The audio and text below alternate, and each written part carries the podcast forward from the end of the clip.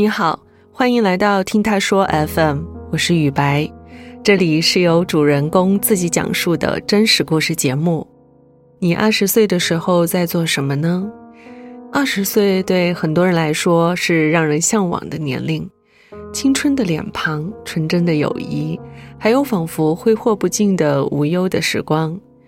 但对于本期故事的主人公就是少女来说，二十岁是不堪回首的一场噩梦。虽然身在大学校园，但她不仅要承担父亲的医药费，还要偿还家里的债务。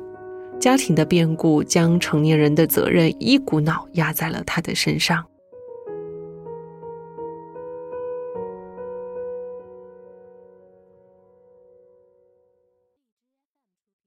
我是九世少女。目前是一个在校大学生，兼职在做自媒体，今年应该是二十二了吧。我一直是知道我家是有负债的，从我最小的时候就知道，好像一直都有。当时是因为我爸爸在做个体，赔了蛮多钱的吧，但是我不知道具体是多少。没有想要去承担，所以就是一直觉得这是父母的事情。二零一九年的年末，我放假回到了家，从火车站下车之后，一般我爸爸、我妈妈都会来接我，跟我说原来的家被卖了，有还债嘛，然后是搬到出租屋。就是我刚知道我家是情况变得不好了。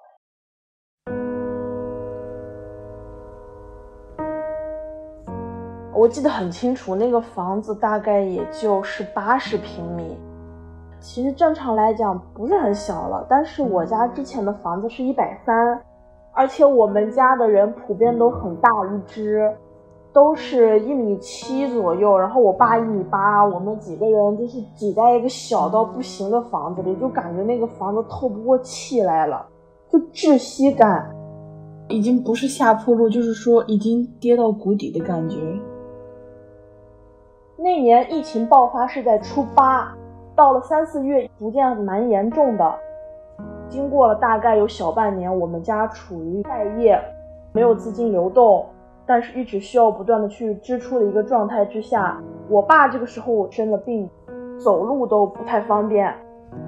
我爸爸住在一个可能就十平米不到的一个房子，我和我妈住到一个房间里，我妈妈每天就是需要照顾他。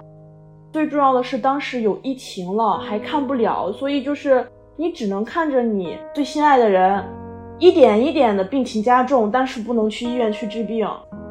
当时已经就是很拮据了，吃喝一天的花销，三个人的话，我们当时几乎是掏不出来的，感觉还是蛮难受的。最难受的就是在这种哎，都有点 emo，想哭了，就是在这种情况之下。我妈妈每天在那个很小的房间里，一米五的床，她坐到一头的床头，我坐到床尾，开始跟我撕心裂肺的哭。每天就是说啊，我之前虽然说你爸爸怎么怎么样，但是我真的离不开他。他这样子，如果以后有什么事情，我们娘俩应该怎么办？怎么办？呃，天呐，就是那种很沮丧、很沮丧的。起码一周有两三天都是在跟我哭这个，每次都是一两个小时，真的就是我一个二十岁的，我就感觉真的是压力很大。他们生我的时候已经三十岁了，发生这件事情的时候也是五十岁了，我当时就觉得没有太阳了。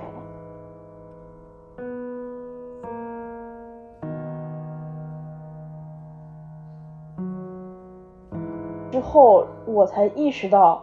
有些东西说吃不起就吃不起了。我之前就是很喜欢吃甜品那些，我们那里蛋挞五块钱两个，我真的是已经很久很久时间没吃了，可能一两个月了。我就特别想吃，刚好我的钱包里可能就剩下个七八块钱，就买了蛋挞回家。出租屋很小，我就只能坐到客厅去吃。疫情，我们都出不去，都在家里，所以说，我爸看到了。其实我平时不太敢在他面前吃，之前的时候，他说我吃这些东西会长胖。我刚咬了一口，然后就开始嚼。我爸坐到那里跟我说：“这个东西这么贵，如果你把这个钱拿出来，你还可以去买一天的菜。”我突然就是牙齿咀嚼的那种动作开始变慢了，脑子里开始想别的事情。就觉得特别的渺小，每一刻生存都是需要金钱的。那个时候开始呢，我就很清楚的意识到，我已经二十岁了，我要去承担起家里的责任了。我每天睡起来想的是怎么赚钱，做梦想的是怎么赚钱，就每天从网上找赚钱，赚钱怎么赚钱。我不能说，那我以后未来几十年的人生，我还没开始，我就过这样的悲惨人生，那是不可能的。当时快过生日了，我的同学叫亮亮，问我说你想要什么生日礼物，然后我跟他说，不要给我送礼物了，我家最近比较紧张，如果你能直接转钱给我，最好不过了。所以就他给我转了三十块钱。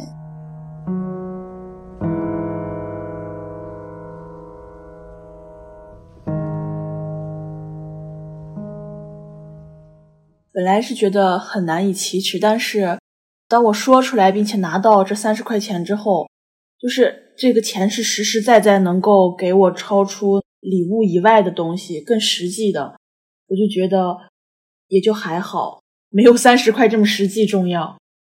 我当时是做快手去赚钱，然后一直都是存起来了，等到了八月份的时候。我拿这些我存的钱是一万两千块去交了我的学费，自己租了一个房子，还是特别便宜的，那个楼道经常就阴阴森森的。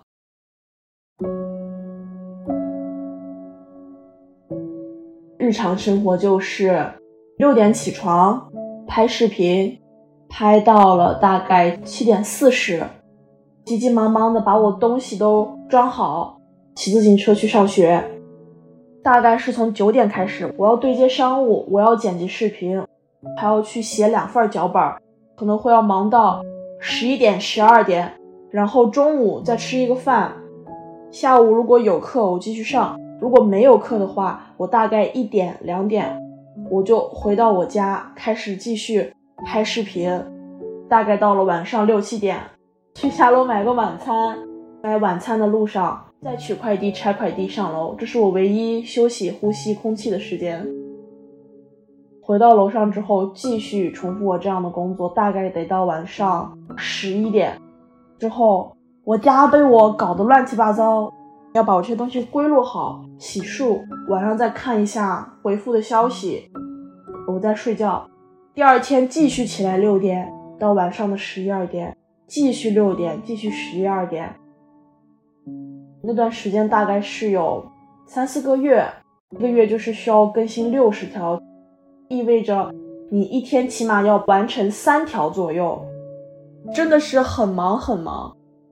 我想不到说我需要朋友，我需要去社交，我需要的是我要把这个事情干完。一天就是几乎除了录视频以外，不会说多于两句话到三句话，唯一的说的就是外卖到了，我跟他说。放到门口，谢谢。睡觉前我都会很羡慕我的朋友，他们不需要干什么，跟家里说我没钱了，就能够拿到钱，轻轻松松。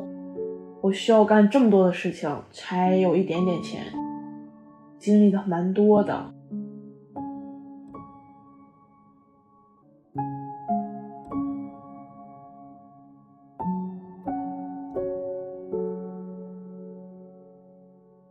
随着我做的越来越好，然后我的广告费用是越来越多。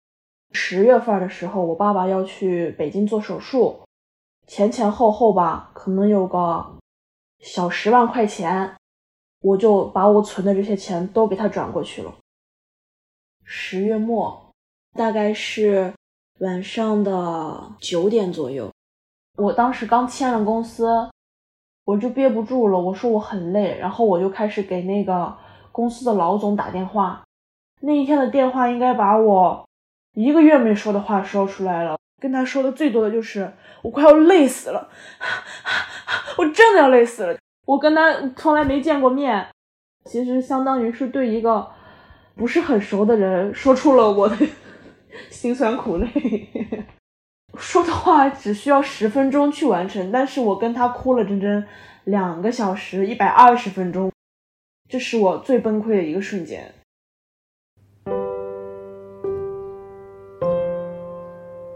十月三十一日晚上，刚好万圣节，我和两个同学敞开心扉了一点点，第一次在大学三年里出去玩，玩的很晚。我们当时打车是六点，那个司机呢是先送他们，才送的我。我一开始是坐在司机的后方，等他们下车，我立马就转到了司机的最右后方。我真的不知道为什么，我就强制自己很清醒。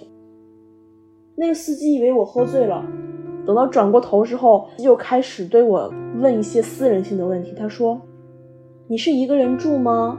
你有男朋友吗？要不要去你家玩玩呀？我说我有男朋友了。他说没事，你男朋友不会知道的。怎么怎么样？从学校到我家开车带上红绿灯，最多也就五分钟。我当时感觉我那个时间真的是经历了像半个小时之久。然后我立马就是手机给我刚刚那两个下去的同学给都说我出事儿了，他们立马把电话打给我，然后我跟司机说。赶紧给我在这里停车，我要从这里下。停车的位置离我家小区的门大概还有一百米。从车上下来之后，我脚是软的，差点摔倒。然后我就立马小跑回那个小区门口，又去二十四小时超市，一直在那待着。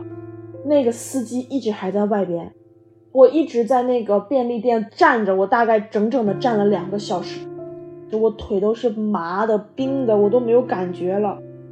八点多九点，路上有人了。我是叫了我一个朋友从他家过来，把我就是小区里面的那个便利店送到我的楼上，可能就三十米，我都不敢迈出那个位置，我连门儿都不敢出，我连人都不敢见，我外卖都不敢点。当时是已经自己在外边工作了有一年多。偶然一次，也是唯一一次出去玩儿，就是想放松心情，就遇到了这种事情，就让我真的是很崩溃。我就觉得那人生快没有了希望了，都就是在这种紧绷弦的情况下，还雪上加霜，就是很难受，真的很难受。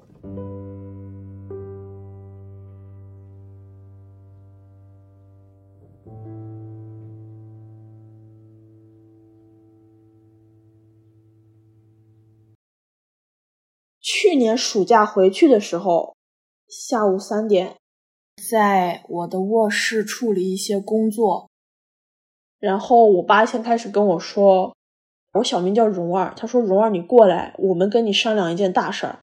我这个时候就知道又是一些关于钱的问题，但是我又装作无所谓，不知道什么事情的状态下过去的。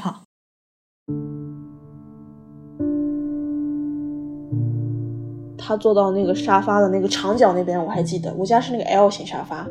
妈妈坐到沙发的中间，我坐到餐桌的另一边。然后他们就跟我说，因为怎样怎样，需要八万块，需要九万块。感觉他们的表情也是比较沉重的，还是很小心翼翼的去询问我的意见。在之前的打工中。我会跟他们说我赚了多少钱，但是他们从来不会说问我要。我没有给他们答复，在那一秒的立即的情况下，我是在听他们怎么去说，我也在考虑我怎么去给，我要不要给。我其实当时是在说服我自己，就是辛辛苦苦很久很久你赚的钱，而且我日常开销所有的事情所有的方面都是斤斤计较的，感觉自己都很尖酸刻薄那种，很累的慌。这一刻，你就突然就觉得，把你榨干了，结下的这种劳动的果实，都一下子都要被拿走了。但是又想到说，在我的能力之下，他们能够活得更简单一点、更轻松一点，我就立马给他转过去了。可能也就是十分钟左右，他们一直在说我去拿手机啊，去转钱啊，怎样，就没了。然后他们就出门了。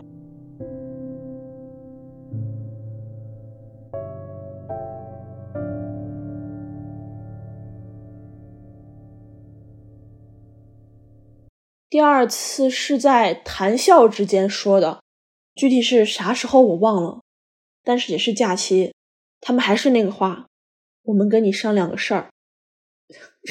这个商量一旦出来，就是没有商量。当时就是知道了，又是关于钱，我当时心里大概就是说，就是多少数吧，然后跟我说了很多，但是我现在记得不是很清楚了，我只记得就说是三十万。我的天，三十万哪来那么多钱嘛？我当时没有给出回复，直接转移话题了，气氛还是很尴尬。这种气氛应该持续了有一两天，我都没怎么说话。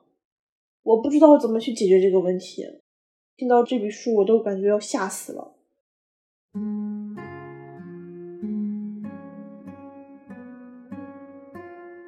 那天是晚上刚吃完饭，我就在餐厅。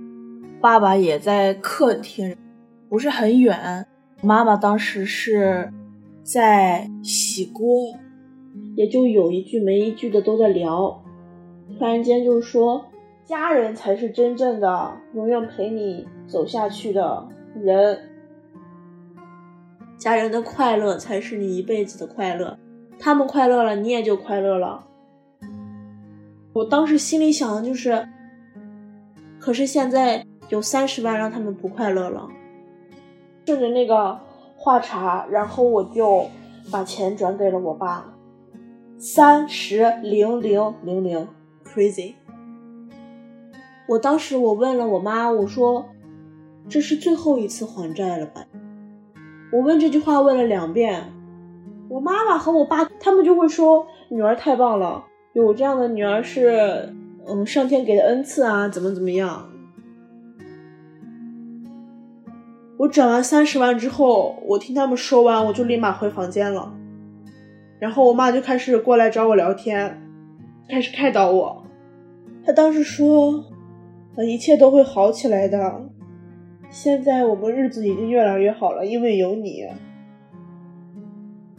当我妈妈说很感谢我能够把这笔钱还上的时候，我当时突然就是泪奔不住了，因为想到自己。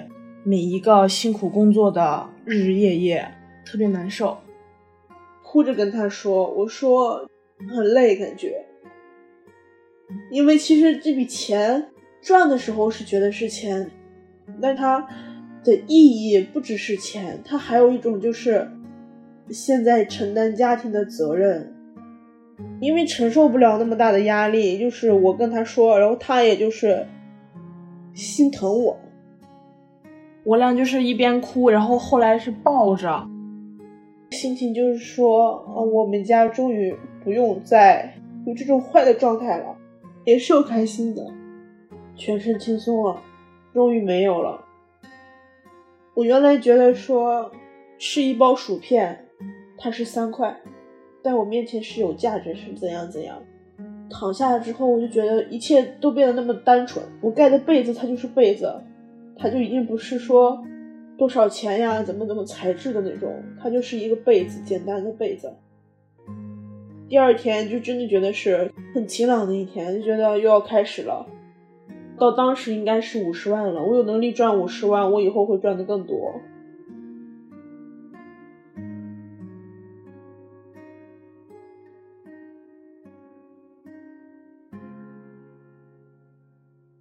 还完钱了，大概到现在应该也有小半年了。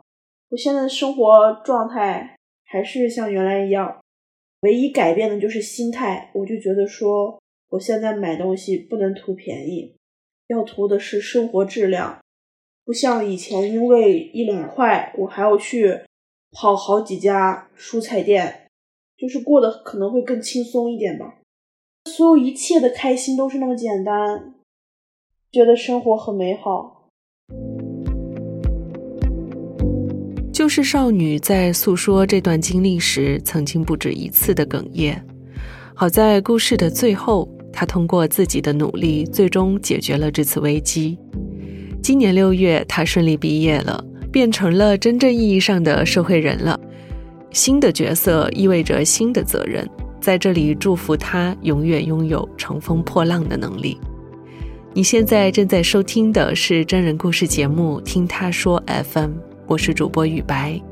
跟本故事有关的更多的细节、图片和文字，我们都在公众号“听他说 FM” 同步推送，欢迎关注。加入听友群，您可以添加微信号 “ttsfm 二零二零”，也就是“听他说 FM” 的拼音缩写 “ttsfm” 后面加数字二零二零。制作人就会将你拉进我们的群聊。另外，我们团队目前正在招聘一位新媒体运营，有兴趣的话，也可以通过这个号来跟我们聊聊。如果你想分享你的故事，或是倾诉你的困惑，请跟我们联系。愿你的每个心声都有人倾听，每个故事都有回音。